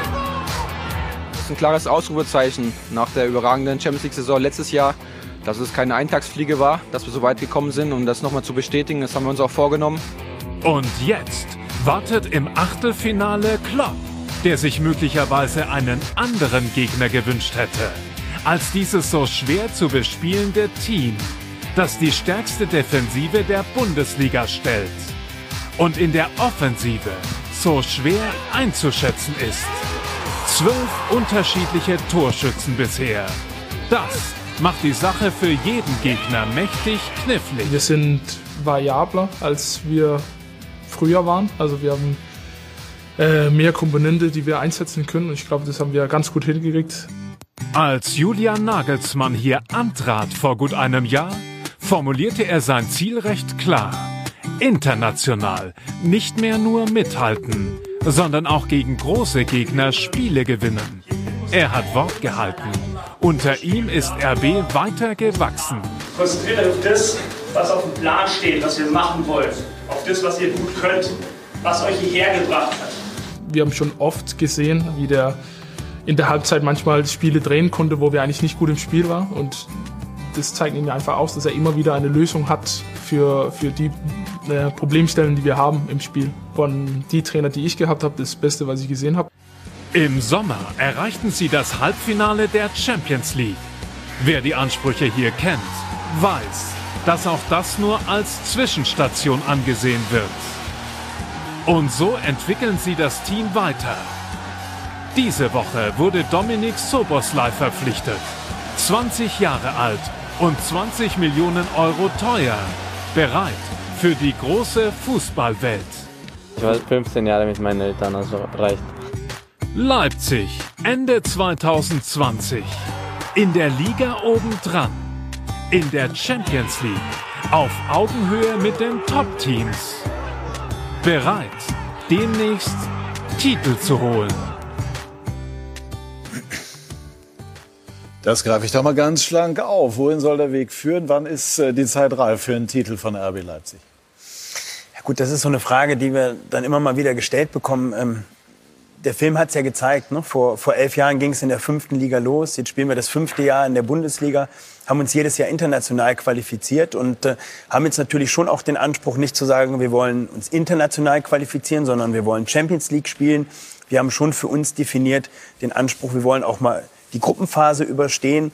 Ähm, und wir waren dieses Jahr dann doch in einer extremst schwierigen Gruppe, in der wir uns durchsetzen mussten und durchgesetzt haben. Und ich finde so, das sind schon mal realistische, aber auch sehr ambitionierte Ziele. Und jetzt von dem Titel zu sprechen ähm, oder uns das als Ziel zu setzen, ist ein Stück weit zu hoch gegriffen und, und wirkt dann auch nicht mehr wirklich, als hätten wir dann noch die Bodenhaftung. Wir haben natürlich den Anspruch, jedes Spiel zu gewinnen. Und wenn du oben stehst, dann willst du natürlich auch oben bleiben. Und als wir letztes Jahr die Herbstmeisterschaft gewonnen haben, dann sind wir nicht in die Rückrunde gestartet mit, naja, wenn wir unter die ersten vier kommen und uns für die Champions League qualifizieren, dann haben wir unser Saisonziel erreicht da wären wir gerne oben geblieben und wir wären gern Meister geworden. Aber wir haben dann halt auch gesehen, was es dann halt doch auch noch braucht, um dann auch wirklich eine gesamte Saison oben stehen bleiben zu können. Dann äh, formuliere ich das anders. Ist es jetzt an dem Punkt, an dem Sie sich befinden, schwieriger, die, die letzten Meter sozusagen zu gehen, weil einfach die Luft da, wo Sie sich jetzt schon befinden, einfach bildlich gesprochen schon dünner ist? Gut, das ist ja bei jedem Sportler, ne, dass du dann sicherlich äh, in jungen Jahren und ne, wenn wir den Verein mal als jungen Verein nehmen, ähm, dass du dann schnell Schritte machst und natürlich die letzten Prozent sind immer die schwierigsten. Aber nochmal, wir machen Leistungssport und wir wollen uns auch gar nicht hinter den Phrasen dann verstecken und sagen, wir sind äh, erstmal zufrieden, wenn wir Schritt für Schritt gehen. Ne? Dem müssen wir gehen und dann, natürlich haben wir die Ansprüche und natürlich wollen wir auch alles in die Waagschale legen, um 2021 dann zu einem spannenden Jahr zu machen und dann auch da oben zu bleiben. Aber du brauchst dann halt nicht wie vergangene Saison ähm, 17 gute Spiele, die du in der Hinrunde machst, sondern du brauchst, und das haben wir bei Bayern gesehen, wir waren, glaube ich, neun Punkte vorne, du brauchst dann halt auch 34 Spiele. Und solange wir diese Konstanz natürlich noch nicht über eine gesamte Saison abliefern, ähm, wäre es jetzt vermessen, hier über Titel zu sprechen. Aber nochmal, wir machen Leistungssport, wir wollen jedes Spiel gewinnen und äh, alles, was... Äh, was äh, über Platz 4, 3 und 2 hinausgeht, ist nicht, dass wir uns dagegen wehren und sagen, da sind wir noch nicht bereit. Aber da muss halt auch schon viel zusammenkommen. Ist ähm, RB nach Ihrer Einschätzung, Lothar, auf Strecke vielleicht sogar Hauptkonkurrent des FC Bayern oder wird das Borussia Dortmund bleiben? Das liegt an Dortmund selbst, aber RB geht ihren Weg und den gehen sie gut in den letzten Jahren. Und äh, meiner Meinung nach ist da auch jedes Jahr eine Leistungssteigerung zu erkennen. Ich gehe nicht davon aus, dass sie die jetzige Rückrunde, okay, wir haben jetzt erst den 13. Spieltag, aber trotz alledem, sie werden oben bei Bayern dabei bleiben. Sie haben auch Bayern im direkten äh, Barriole-Gebiet äh, geboten. Äh, hier in München beim 3-3. Äh, sie haben in der Champions League äh, beeindruckend gespielt und nicht nur äh, in dieser Gruppenphase, sondern auch schon in der letzten Saison. Sie haben sich in der Breite verstärkt. Sie haben auch den Weggang von Schick und Werner weggesteckt. Die haben am Anfang, hat es wehgetan, so viel Tore. Ich glaube, es waren insgesamt 40 oder 45 Tore, wo der Leipzig verlassen haben. Aber trotzdem sind sie jetzt oben dabei und das zeigt ja, dass sie die nächsten Schritte gehen. Und für mich ist äh, RB Leipzig ganz sicher in den nächsten ein, zwei Jahren auch mal bereit, einen Titel zu holen. Sie wehren sich auch gar nicht dagegen. Aber natürlich, wenn Bayern München in einer Meisterschaft ja. mitspielt, dann musst du erst mal hoffen, dass auch Bayern München so eine kleine Schwächephase hat. Ja, haben sie auch schon gezeigt in den letzten zwei Jahren. Also ich bin beeindruckt, was da in Leipzig äh, zusammengewachsen ist. Und man sagt immer, ach ja, das sind ja alle so gute Spieler, aber nicht die überragenden Spieler. Bautsten, der überragende Spieler in Dänemark, Forsberg, der überragende Spieler in Schweden, Sabitzer, der überragende Spieler in Österreich, Gulaschi in Orban, überragende Spieler in der ungarischen Nationalmannschaft, die sich ja alle für die Europameisterschaft qualifiziert hat, wo ja Deutschland auch als Ziel gesetzt hat, wir qualifizieren uns für die Europameisterschaft, ja, nur das mal. Und das sind alles Führungsspieler in ihren Nationalmannschaften. Also, das unterschätzt man. Die haben hohe Qualität und vor allem haben sie einen breiten, gut zusammengesetzten Kader und haben jetzt noch mal eine Riesenverstärkung aus Ungarn bekommen. Für? Glückwunsch übrigens. Bitte? Vielen Dank. Glückwunsch zu diesem Ist das so der, der, der kommende Mittelfeldstar äh, in Europa? ja, ich, ich lebe ja in Ungarn ja. und äh, man vergleicht ihn ja schon mit Buschkas. Das ist ein ganz großer Vergleich, aber er hat natürlich einzigartige Fähigkeiten, ist 20 Jahre jung, äh, ist, ist äh, ganz sicher noch bereit dazu zu lernen, aber was er für Qualitäten jetzt schon mitbringt und deswegen bin ich ja froh, auch für Leipzig, dass ihn Leipzig bekommen hat. Das äh, ist eine Bereicherung für die Bundesliga und Leipzig und die Bundesliga wird sehr viel Spaß an diesem Spieler haben. Stimmt es, dass Sie den etwas Unterpreis bekommen haben? Das heißt, er habe eine Aufstiegsklausel von 25 Millionen äh, im Vertrag gehabt und Sie hätten nur 20 auf den Tisch legen hm. müssen. Hm. Können Sie uns da aufklären? Gut, wir kommentieren natürlich nie Zahlen, ne? aber der hatte eine Ausstiegsklausel und die war auch nicht für RB Leipzig anders als, äh, als für andere Clubs. Und wir haben auch äh, ähm, lang gekämpft um diesen Spieler und äh, sind froh, Sie dass wollten nicht, dass Ihnen sowas wie mit Haaland nochmal passiert. Ja, ich meine, dass wir Haaland wollten, ist ja kein Geheimnis. Ne? Haaland war bei uns äh, mit seinem Berater und wir haben ihn versucht, äh, auch von, von RB Leipzig zu überzeugen und haben alles in die Waagschale gelegt. Also auch, damit meine ich nicht nur finanziell, sondern ähm, alles das, was wir an guten Argumenten haben ähm, und was für unseren Club spricht. Aber am Ende hatten wir auch Timo Werner, der 18 Tore geschossen hatte. Und, und äh, Dortmund äh, hat jemanden gesucht auf dieser Position ähm, und ist natürlich auch kein unattraktiver Club. Und, äh, und dann hat sich Haaland halt für Dortmund entschieden, ne? auch mit Ausstiegsklausel. Ne? Also dementsprechend ist es nicht so, dass wir, dass wir dann immer jeden Spieler dann äh, aus Salzburg dann bei uns begrüßen können. Aber wir sind froh, dass, äh, dass es jetzt hier geklappt hat. Aber es war auch, kann ich sagen, äh, waren lange Diskussionen, die wir dann da auch geführt haben mit dem Berater. Und, und, und der Spieler hat sich halt auch viel angeschaut, weil er natürlich viele Optionen auch von anderen Top-Clubs hatte. Sobersloy jetzt, nicht Haaland. Genau. Ja. Ja, Haaland äh, hat sich ja richtig entschieden, meiner Meinung nach. Gute Entwicklung und wahrscheinlich wirtschaftlich war es auch ein bisschen attraktiveres Angebot in Dortmund wie, wie bei RB Leipzig. Ja? Ja. Ja. Ja. Ja, ja okay. Welche Rolle spielt Nagelsmann? Ja, also ich finde es äh, auch erstmal beeindruckend, diese, diese, diese Reise ja, oder diese Schnelligkeit, in der RB ja, in die Bundesliga eingedrungen ist, auch in die Phalanx oben schon Champions League, auch jetzt schon so ein bisschen als Meisterschaftskandidat gehandelt wird. Das ist was Außergewöhnliches in der Geschwindigkeit. Das, da sieht man, dass sehr gute Arbeit geleistet wird, auch mit Ralf Rangnick, der ja äh, von der ne, dritten Liga über die zweite, erste Liga dort, dort was aufgebaut hat, aber auch, äh, glaube ich, eine gute Entscheidung, getroffen wurde vom, vom Vorstand, äh, weil Ralf Rangnick ja auch ein, ein, Typ war, der so ein bisschen Salary Cap gefordert hatte, so ein bisschen so eine, so eine Kontrolle auch äh, gerne hat, ja, im Managementbereich, im, im Trainerbereich. Und jetzt hat man äh, sich für, für, für Nagelsmann entschieden. Und da glaube ich, das sieht man auch bei Jürgen Klopp in Liverpool. Wenn, wenn, wenn solche Top-Clubs, ja, die die, die, diese Gesichter, die stehen und fallen auch mit dem Trainer. Und was Jürgen Klopp dort geschaffen hat, ist, ist ja nicht 100 Prozent, aber, aber 80 Prozent mit seiner Person verbunden, weil er eben so ist, wie er ist. Und Nagelsmann traue ich das auch zu. Er ist noch jünger, noch unerfahrener, aber so vom Typus her, äh, mit seiner Qualität, wenn er über Fußball spricht und wie er sich auch so gibt, ähm, traue ich das auch zu. Und er passt auch zu RB und könnte auch RB diesen nächsten Schritt äh, verleihen, diese Unbekümmertheit, auch das, das äh, Lothar hat gerade die Spieler aufgezählt, dass eben solche Spieler wie Werner dann eben nicht unbedingt mehr den Verein verlassen äh, äh müssen. Wobei es natürlich die Premier League noch sehr, sehr attraktiv ist und, und immer wieder Abgänge geben wird. Aber Chelsea erst recht. Ne? Äh, Chelsea sowieso. ähm, aber ja, man hat eben Topspieler aus Norwegen, aus, aus, wie du schon sagst, Ungarn, Schweden und, und, und Dänemark. Aber ja, wenn du ganz hoch willst, vielleicht ist es dann eben auch mal möglich, aber nochmal alles in seinem Tempo und in Ruhe, Topspieler aus, aus Deutschland, aus Spanien oder aus England zu verpflichten. Und das ist so der nächste Schritt. Ähm, sie haben sehr, sehr schnell viel Erfolg gehabt, sprich Champions League. Das war vielleicht nicht so erwarten. Man muss mal abwarten, wenn Leipzig auch mal eine Delle bekommt. Ja, die haben sie noch nicht richtig gehabt in den letzten Jahren. Gut, ja, auch, auch die wünscht man nicht, aber es kann ja passieren, dass mal sportlich nicht so der Erfolg da ist. Dann wird man auch sehen, wie sie damit umgehen, auch in Außendarstellung, aber vor allen Dingen für, für sich selber.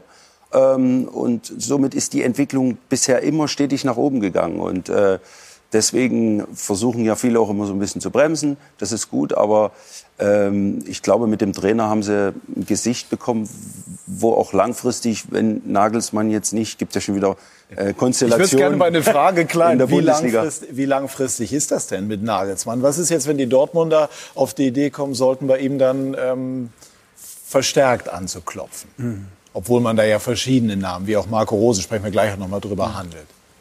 Ja, ist für uns kein Thema. Ne? Julian hat sich ja bewusst auch für uns entschieden und wir uns bewusst für Julian ja sehr, sehr früh.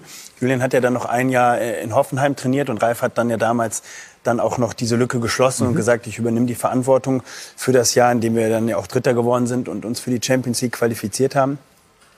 Und dann haben wir mit Julian einen Vierjahresvertrag abgeschlossen, was per se jetzt erstmal dann auch eine ordentliche Zeit ist für einen Trainer und einen Fußballverein. Und äh, jetzt ist er die ersten anderthalb Jahre bei uns. Er ist ins Halbfinale der Champions League eingezogen, ähm, ist Dritter geworden. So, wir haben jetzt in dieser schweren Gruppe ähm, es geschafft, uns durchzusetzen und, äh, ähm, und ins Achtelfinale zu kommen. Ähm, es gibt jetzt, er fühlt sich wohl bei uns. Er hat, äh, das eine gute Stimmung auch im Trainerteam. Julian hat sich eine tolle Mannschaft zusammengebaut. Ähm, da gibt es jetzt ja gar keinen Grund, warum man jetzt nach anderthalb Jahren schon wieder den, äh, den, den Koffer packen soll. Ich hatte letztens ein Interview vor ein paar Tagen und da fragt mich der Kollege und sagte, ja, was ist mit Julian Nagelsmann? Ich sage, na, ich habe ihn noch nicht den Koffer packen sehen. Und dann gehe ich von dem Interviewraum äh, zu ihm ins Büro danach und da packt er gerade einen Koffer. Ich sag, was ist hier los? Sagt er, du, ich mache mich parat, wir fahren doch gleich nach Hoffenheim. Also daher, viel weiter ist er da nicht gereist und ist dann auch wieder zurückgekommen ähm, wir sind völlig entspannt, was die, also wir haben viele Themen in Also Sie Jahr gehen gehabt, davon aus, dass er längere Zeit bei ihm ja, bleibt, über die kommende Saison es gibt ja hinaus. Absolut, absolut, ja. Also wir planen jetzt, und sonst müssten wir uns jetzt schon Gedanken machen, denn wir sind ja schon auch ein Verein, der dann nicht irgendwie in den Aktionismus verfallen will, weil Aktionismus kostet viel Geld, bringt Unruhe und im Zweifel auch nicht die richtige Lösung. Und so haben wir in den vergangenen Jahren nicht gearbeitet da müssten wir uns ja jetzt schon Gedanken machen. Wir haben jetzt, äh, äh, stehen kurz vor Weihnachten und wenn jetzt in wenigen Monaten der Trainer weg sein sollte, dann müsste ich ja jetzt schon einen Plan haben, der nämlich dann auch zu unserer Philosophie und zu unserem Club passt. Und die Frage, die muss ich mir unterm Weihnachtsbaum nicht stellen. Also daher äh, kann ich hier versichern, dass auch Julian äh, auch äh, im kommenden äh, Jahr und auch in der kommenden Saison unser Trainer ist. Ja, das passt auch gut zusammen und die Erfolgsgeschichte ist, wie ich auch schon gesagt habe, noch nicht zu Ende. Ich glaube, da ist doch das eine oder andere Prozent noch mehr drin. Eben dieser Titel, den man ja trotzdem in Leipzig gewinnen will. Also keiner will keinen Titel gewinnen. Ja, nichts Schöneres als das. Und äh, deswegen glaube ich auch, dass äh, Julian Nagelsmann mit Oliver und seiner und den Spielern doch irgendwo dann äh, in, der, in der Zukunft auch das eine oder andere Jahr mehr zusammenarbeiten, äh, zusammenzuarbeiten, um eben, wie gesagt, der RB Leipzig äh, den kleinen Schritt, den man noch braucht, da ganz nach oben, um eben irgendwann mal dann im 12. oder im 13. Vereinsjahr einen Titel zu holen. Glauben Sie, dass das auch für Upamecano gilt? Oder wird er im Sommer gehen? Ja, Oliver kann das natürlich besser beurteilen. Oliver hat äh, ja vor der Saison schon viele Anfragen von Upama, äh, für Upamecano gehabt. Er ist geblieben, hat seinen Vertrag nochmal verlängert. Ausstiegsklausel ist drin, das weiß man ja. Es macht auch äh, Leipzig kein Geheimnis daraus. Und äh, natürlich ist es schwierig, so einen Spieler zu halten, äh, weil er einfach überragende Leistungen bringt, weil er auf dieser Position einer der Top-Innenverteidiger ist überhaupt. Und von dieser Seite her muss man sich natürlich auch da irgendwann mit beschäftigen. Und das hat man gerade von Nagels, auch bei Nagelsmann gehört, dass man da äh, vorbereitet ist, wenn dieser Spieler für eine gewisse Ablösesumme dann äh, Leipzig verlassen sollte. Aber natürlich äh, zum jetzigen Zeitpunkt ist er Spieler bei Leipzig. Zwei Minuten packen wir noch drauf. Wäre Upamecano einer für die Insel, wo Sie selber bei Chelsea lange Jahre gespielt haben? Ja, ich glaube, er ist prädestiniert für, für jeden körperlichen Fußball sowieso. Und der wird auf der Insel natürlich äh, in Perfektion gespielt. Von daher, glaube ich, ist er dort auch ein Riesenthema. Aber eben auch, äh, ja, nochmal, RB hat er auch ein super Umfeld, um zu reifen. Ähm, aber er, wird sich, er kann sich das natürlich raussuchen, wenn er, die, wenn er klar im Kopf bleibt und äh, gesund bleibt und, und seine ja, sportliche Leistung stimmt, dann wird er automatisch ein Thema für ja, die Top-Clubs. Vielleicht auch in, in, in Deutschland noch für einen anderen Top-Club, aber er ist natürlich, wie gesagt, prädestiniert für, für die Premier League auch aufgrund seiner körperlichen Statur. Und für Bayern München wird es ja Sinn machen. Im Endeffekt hätten sie einen guten Spieler und einen Konkurrenten geschwächt. Das ist ja so ein bisschen auch Bayern München-like. Obwohl Uli Hoeneß das immer mannhaft bestritten hat. Ja, aber das ist einfach so. Mal was Bremen, mal was Leverkusen, mal was München-Gladbach. Also Bayern München hat dann schon immer irgendwo mal, die, ja, sagen wir mal, zwei Fliegen mit einer Klappe geschlagen. So, und jetzt haben wir das Ganze schön vorbereitet und jetzt spricht der Chef. Was ist mit Upamecano im Ja, Sommer? Wie Lothar sagt, wir haben verlängert. Erstmal, das war wichtig. Für uns war wichtig, dass wir natürlich keinen Spieler haben, der ablöse, ablösefrei vom Hof zieht. Und ich habe es ja eben auch gesagt, äh, als wir über Alaba gesprochen haben, dass es mit Timo Werner jetzt auch nicht einfach war. Wir dann trotzdem am Ende auf der Zielgeraden den Vertrag verlängern konnten und dann ähm, auch einen ordentlichen Transfererlös erzielen konnten. Und äh, das Gleiche war für uns äh, auch, auch bei Upamecano natürlich wichtig. Und jetzt wird man sehen, wir haben immer gesagt, und das galt dann für Nabi Keita und für Timo Werner, wenn irgendwann die Situation kommt, dass unser Club nicht mehr ausreicht, und wir sind halt nun mal auch erst das fünfte Jahr in der Bundesliga, ähm, und der Spieler woanders eine schnellere und größere und bessere Entwicklung gehen kann und die Rahmenbedingungen stimmen, dann stehen wir dem Ganzen nicht im Weg. Und Welchen Eindruck haben Sie? Was will der Spieler? Bis jetzt hat weder irgendein Club sich mal bei uns gemeldet, noch ist Berater oder Spieler zu uns gekommen und hat gesagt, ähm, im Sommer will ich aber ähm, ganz gerne vom Hof ziehen. Und das wird man sehen, was im Sommer passiert. Wir hoffen natürlich, dass er bleibt. Deswegen haben wir verlängert. Ähm, sicherlich gibt es da Möglichkeiten, ähm, ähm, wo der Spieler natürlich dann auch ein Stück weit im Driver-Seat sitzt. Das ist nun mal part of the game. Ähm, aber erstmal sind wir entspannt, weil wir haben zum einen schon Ersatz, für Ersatz gesorgt mit Guardiol ähm, aus Zagreb, ähm, den wir höchstwahrscheinlich, wir könnten ihn schon im Winter holen, aber den wir, den wir höchstwahrscheinlich dann im Sommer holen. Ähm, wobei das auch kein zwingender Ersatz ist für Upa. Ich freue mich, wenn Upa bleibt und auch wenn Ibu Konate bleibt ähm, und wir uns da noch breiter aufstellen können, denn äh, wir haben viele Spiele und wir gehen auch davon aus, dass wir nächste Saison wieder viele Spiele haben, weil wir international spielen wollen. Und dementsprechend äh, versuchen wir immer ein bisschen perspektivisch zu arbeiten und uns natürlich auch frühzeitig dann Optionen zu sichern. Ja, das klingt auch durch. Also bei Upamecano ist noch alles offen. So kann man es schon zusammen. Ist alles offen und ich freue mich, wenn er bei uns bleibt und die weiteren Schritte auch noch mit uns geht. Weil er ist jung und hat sicherlich auch noch Möglichkeiten, sich bei uns weiterzuentwickeln. Ja, also und das größte, das nächste Spiel, das ansteht, ähm, jetzt gegen Liverpool mit Jürgen Klopp. Ist das bisher dann, sagen wir mal, das Highlight in der Vereinsgeschichte? Gleich sprechen wir auch noch über die Dortmunder. Ja, wir hatten jetzt ja, ähm, und das Jahr war natürlich geprägt, Geprägt von Co- Höhepunkten. von Höhepunkten, aber natürlich auch äh, von dieser ganzen ähm, Pandemie, die natürlich alles ein Stück weit überschattet hat. Dennoch war ja viel Licht sportlich dann da, insbesondere mit dem Turnier, was wir in Lissabon hatten. Aber auch der Weg dahin, ne? auch gegen Tottenham, die Spiele waren für uns Highlights in unserer, in unserer jungen Vereinsgeschichte, sich überhaupt äh, für dieses Final Eight Turnier dann zu, ähm, zu qualifizieren. Ähm, dann natürlich das Spiel gegen Atletico, ja, im Halbfinale zu stehen einer, einer Champions League. Ähm, pff, dann jetzt äh, die Spiele gegen, gegen Paris und dann Menu. Das sind so alles Highlights für unseren jungen Club, äh, so dass ich jetzt nicht sagen kann, jetzt mit Liverpool äh, steht jetzt das größte Highlight an. Keine Ahnung. Es steht äh, sicherlich eine schwere Aufgabe ähm, an, aber wir haben auch gezeigt, dass, dass wir natürlich auch große Mannschaften ein Stück weit ärgern und schlagen können. Und wir gehen jetzt nicht in dieses äh, Achtelfinale und sagen, oh ja, da ist Jürgen Klopp, äh, der Welttrainer, und äh, da ist Sadio Mané und äh, Firmino und Naby Keita und äh, wir müssen uns jetzt hier Sorgen machen, dass wir hier eine 5-0-Packung bekommen, sondern wir haben den Anspruch natürlich da auch Paroli zu bieten und eine Runde weiterzuziehen. Und äh, das wird ein tolles Spiel auf das sich alle freuen können und vielleicht haben wir irgendwie ja die Chance, dass, dass es vielleicht dann doch irgendwie den einen oder anderen Zuschauer gibt. Weil das Traurige ist ja. nämlich daran, Entschuldigung, letzter Satz, das Traurige ist natürlich, dass wir all diese tollen Spiele halt spielen ohne Fans.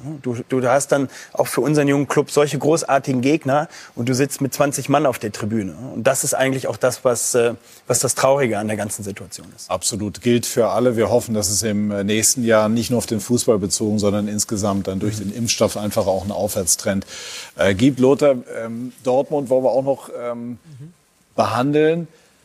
Terzic, nach, nach, Nachfolger sozusagen von Klopp, ist er aus Ihrer Sicht eine Dau kann eine Dauerlösung sein oder glauben Sie, dass die Dortmunder zum Beispiel auf Rose gehen werden, auf Marco Rose von Borussia Mönchengladbach? Ich glaube, dass Dortmund eine andere Lösung nach der Saison hat. Der Saison, äh, bis Saisonende könnte ich mir das schon vorstellen, wenn er einigermaßen abliefert, dass äh, zumindest das, das kleine Ziel Champions League Qualifikation erreicht wird. Dann äh, glaube ich, äh, ist man in Dortmund zufrieden. Man sieht ja schon, drei Mannschaften sind so sechs Punkte vorne, nämlich äh, die genannten. Von heute in der letzten eineinhalb Stunden Leverkusen, Leipzig und Bayern. Und dahinter ist der Wolfsburg heuer in diesem Jahr sehr stark, haben auch keine größeren Belastungen mehr. Dortmund spielt ja auch noch Champions League. Äh, andere Mannschaft wird vielleicht auch noch kommen. Vielleicht wachen die Gladbacher in der Bundesliga noch auf. Also Gladbach, äh, Dortmund muss jetzt erstmal äh, die Position 4 festigen, müssen versuchen, die anderen auf Abstand zu halten, müssen, sollten versuchen, nach oben näher zu kommen. Aber zurzeit äh, scheint die Mannschaft nicht stabil genug zu sein. Mit Halland fehlt eigentlich, hört sich vielleicht dumm an, mit ein 19-Jähriger fehlt eigentlich äh, das Gesicht von Dortmund, der Antreiber, der die Leidenschaft mitbringt, der die anderen mitzieht. Äh, Mats Hummels macht es nicht so äh, in dieser Art und Weise, auch kein Witzel. Haaland ist derjenige, der Dortmund fehlt, nicht nur im Strafraum, sondern auch als Mentalitätsspieler. Ich glaube, wenn er wieder zurückkommt, wird es be besser, aber ich gehe davon aus, dass Dortmund in der Zukunft mit einem neuen Trainer plant, weil wenn sie das nicht gemacht hätten, hätten sie auch mit Favre wahrscheinlich nicht geplant, wenn Favres Vertrag ausläuft zum Saisonende, mit ihnen in diese Saison zu gehen. Ich glaube schon, dass Dortmund einen Plan in der Schublade liegen hat für die Saison 21, 22. Und auf wen tippen Sie? Auf Marco Ja, Rose, wie vielfach kolportiert wird, auch wenn es die Gladbacher nicht so gerne hören? Das hört Gladbach nicht gern, das hört Marco Rose nicht gern, aber Marco Rose ist ganz sicher ein Kandidat, der auch bei Dortmund irgendwo Interesse geweckt hat. Michael. Ähm, ja, Marco würde natürlich dahin passen. Ich kenne ihn noch aus der U21, mit ihm zusammengespielt. Äh, super Typ, aber hat sich natürlich äh, hervorragend entwickelt. Ne? Und darum geht's ja, dass er wirklich ein, ein, ein, ein sehr guter Trainer geworden ist, der jetzt äh, die nächste, den nächsten Schritt gemacht hat in Gladbach. Ähm, ja, nach, nach Salzburg und äh, äh, mal abwarten. Ne? Die, die im Fußball passieren Dinge immer sehr, sehr schnell. Ähm, wahrscheinlich hat er auch eine Aus Ausstiegsklausel drin. Er konnte sich ja im Sommer so einiges aussuchen. Vielleicht ähm, hat er da auch aufgepasst. Ich weiß es nicht, aber es ist auch egal. Ich glaube, auf der Trainerposition äh, musst du auch authent- authentisch sein. Und, und die Spieler glauben dir nur, wenn du auch authentisch bist. Und das ist ja auch deine Stärke und die sollte sich beibehalten. Deswegen ist das immer ein bisschen unangenehm für die Vereine, wenn solche Trainerrotationen eventuell stattfinden oder das Karussell sich so ein bisschen dreht. Auch für Vereine, die jetzt vielleicht gar nichts da, dazu können, wie Gladbach. Aber wie auch immer die Lage ist dort, äh, ich glaube, er ist ein moderner Trainer, ein junger Trainer, auch wie, wie Julian Nagelsmann, ähm, auf sehr, sehr hohem Niveau arbeitend. Aber grundsätzlich zu Dortmund, ja, Dortmund sollte schnellstmöglich, glaube ich, äh, wieder die Hausaufgaben machen und äh, ja, dahin kommen, wo sie eigentlich mit dieser tollen jungen Mannschaft hingehören, nämlich Liegen die Probleme denn tiefer, wenn jetzt also schon das zweite Spiel des neuen Trainers verloren wird bei Union Berlin? Ich glaube, dass es schon ein bisschen länger ähm, nicht rumort, aber so ein bisschen vielleicht eine latente Unzufriedenheit da ist mit der Konstellation mit Favre. Ja, das war ja nicht nur in den Medien immer so, sondern ich glaube auch, dass, dass da intern äh, irgendwo der Punkt kam, wo man nicht genau wusste, gehen wir jetzt weiter, machen wir weiter, wie sind die Optionen. Haben die Dortmunder Und dann was ich- vielleicht zu spät reagiert? Das will ich gar nicht bewerten, aber ist ja, habe ich ja gerade schon gesagt, was, was ist die Alternative? Ja, welchen Weg gehen wir? Favre ist ja ein Trainer, der sehr analytisch denkt, ja, äh, fachlich sehr, sehr stark ist. Aber diese, das, was in Dortmund natürlich gefragt ist, diese Emotion, diese Mentalität, äh, wonach sie auch immer wieder suchen. Und die passt natürlich auch zu der Mannschaft. Nun kennen die Dortmunder Führungsriege ihre Mannschaft, ihre Charaktere ganz genau. Und deswegen müssen sie auch so oder sollten auch einen Trainer dazu aussuchen, der passt, der diese Gruppe ja, disziplin, diszipliniert, aber auch laufen lässt, Freiraum lässt, äh, von der Leine lässt. Weil ich glaube, wie gesagt, mit so einem Potenzial, in so einem Alter, dann, dann äh, ist viel, viel mehr drin, wie sie im Moment zeigen. In Deutschland wird immer ganz gerne über die Führungsspieler diskutiert. Lothar Matthäus, Michael Ballack, ihr wart beide Führungsspieler, ist aber auch in Zeiten eurer Karriere immer wieder diskutiert worden. Erfüllt Marco Reus nach Ihrer Einschätzung das Profil, was jetzt momentan dort gebraucht wird? Ja, Marco ist natürlich oft zurückgeworfen worden durch Verletzungen. Ich glaube, er war vor allen Dingen in jungen Jahren nicht der Typ, Spielertyp, der jetzt, äh, sag ich mal, fürs Kapitänsamt prädestiniert ist. Also das war so meine Meinung. Er hat aber in den letzten Jahren auch aufgrund seines Alters, aufgrund seiner Erfahrung natürlich äh, auch an Charisma dazugewonnen, äh, hat, hat jetzt dieses Amt inne und steht natürlich auch äh, für Borussia Dortmund. Ähm, trotzdem hat er viel mit sich selber zu tun gehabt, weil er natürlich diese, diese Rückschläge immer wieder auch Nationalmannschaft dann kurz davor auch ein absoluter Führungsspieler zu werden, wieder eine Verletzung, ein großes Turnier verpasst.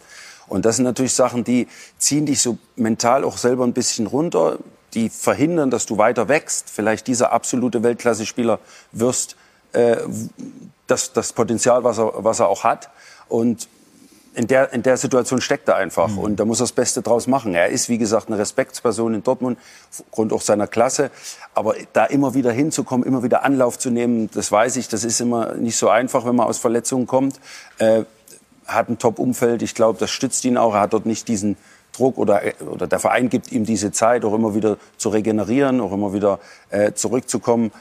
Ob er der Typ ist, ja, der schlussendlich äh, diese, dieses Einwirken hat auf die Mannschaft, wage ich zu bezweifeln. Aber das ist nur meine persönliche Meinung. Wie gesagt, man hat ja auch mit Hummels einen Spieler zurückgeholt, der, glaube ich, da prädestinierter ist, der den Verein noch kennt, äh, der vielleicht eher diese, diese Rolle ausführt. Aber es muss ja nicht immer nur ein Spieler sein. Und äh, ähm, deswegen hat er Zeit. Ne? Gut, also Borussia Dortmund ähm, momentan in einer schwierigen, in einer angespannten sportlichen Situation. Das kennt man so nicht äh, bei den Brussen. Und ähm, generell ist äh, ein Jahr zu besichtigen und zu resümieren, das ungewöhnlich war. Wollen wir gleich auch noch mal drüber sprechen. Das Corona-Jahr 2020, ein Jahr, wie wir es noch nie erlebt haben. Bei SK90 die Unibet Fußballdebatte.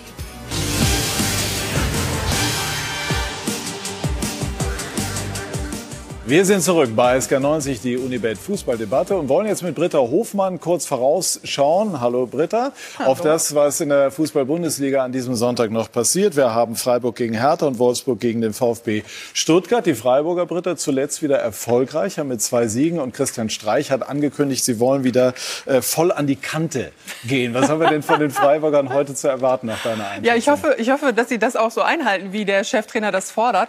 Ähm, ja, ehrlich gesagt, Sie wollen natürlich mit dieser neun Punkte Woche äh, aus dem Jahr gehen, ja, und damit dann noch mal so schön Weihnachtsstimmung hervorrufen. Sie haben sich da unten rausgearbeitet und tatsächlich, wenn Sie dann heute gewinnen sollten gegen die Hertha, dann geht der Blick eher nach oben. Auf der anderen Seite, die Hertha hat natürlich genau das gleiche Ziel. Also auch die muss eigentlich ein paar äh, Tabellenplätze nach oben noch gut machen. Ähm, man hat so ein bisschen gemerkt, so diese ersten zwölf Spiele, es gab da einen Bruch. Am Anfang haben sie ja tatsächlich bei offensiv Hertha bei Hertha, ja, ja, mhm. bei Hertha, offensiv ähm, sehr viel geboten, aber hinten Defizite ohne Ende gehabt. Dann hat Bruno Labbadia damals so einen Cut gemacht nach sechs Spieltagen, hat sich eher überlegt, okay, wir setzen jetzt mehr auf die Abwehr, aber jetzt funktioniert es halt vorne nicht mehr so gut ja, mal schauen, was heute rauskommt. Findest du erstaunlich, dass eine Mannschaft oder ein Verein wie Hertha, die ja doch sehr viel Geld investiert haben, Stand heute einen Punkt hinter Freiburg in der Tabelle liegen? Ich glaube, das überrascht uns alle. Letztlich äh, sind die Ansprüche andere. Wir haben von dem Big City Club immer wieder gesprochen. Europa ist das große Ziel.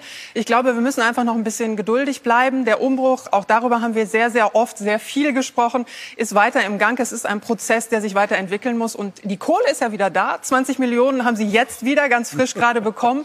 Bis zum Sommer gibt's ja. noch mal 100 drauf. Also könnte sein, den einen oder anderen werden wir noch sehen. Neuen Spieler, Flügelspieler suchen Sie noch. Mal gucken, ob Anne Friedrich da erfolgreich ist. Und bei Wolfsburg gegen Stuttgart kann man sich einfach nur auf ein schönes und gutes Fußballspiel freuen, richtig? Ja, So würde ich so sehe ich es auch. Also wir freuen uns auch auf ein, auf ein gutes Spiel. Wolfsburg will hinter die Top 3, will auf Platz 4 springen. Also die gehören tatsächlich in dieser Saison bisher zu den Top-Mannschaften.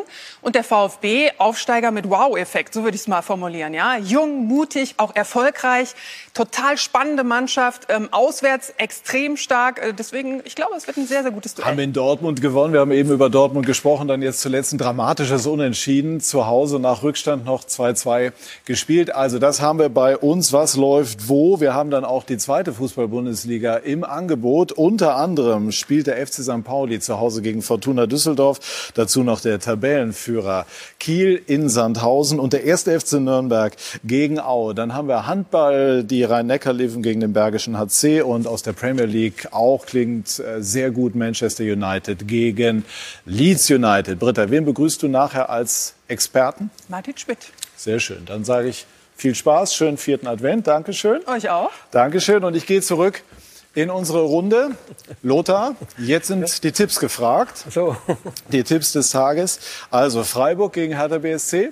1 zu 2. Ui, 1 zu 2, also Auswärtssieg für Hertha. Und Wolfsburg gegen den VfB Stuttgart. Schönes Spiel, spannendes Spiel. Spiel, äh, ja, äh, Blick auf, auf Dortmund sogar um, um die Champions League-Plätze. Ja, Wolfsburg, Stuttgart dahinter. Unentschieden 1-1, die nehmen sich gegenseitig die Punkte und Dortmund freut sich. Äh, ein Wort noch zu Dortmund, nur von dir, Lothar. Ich habe es ja eben Michael Ballack auch schon gefragt. Haben die bei Favre möglicherweise aus guten Motiven aber doch zu lange zugeguckt? Ja, sie hatten wahrscheinlich ihren Plan. Äh, Favre hat ja dann immer wieder so dann die Spiele auch äh, so gestaltet, dass er dass, dass nicht alles falsch war. Aber die wichtigen Spiele hat er verloren, dann hat er wieder zwei, drei gewonnen.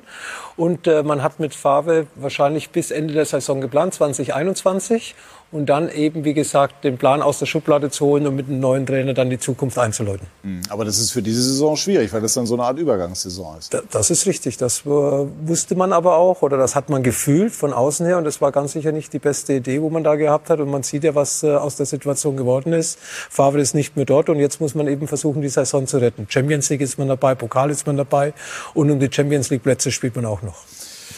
Was haben Sie in, der, in dem Corona-Jahr 2020 über sich persönlich gelernt?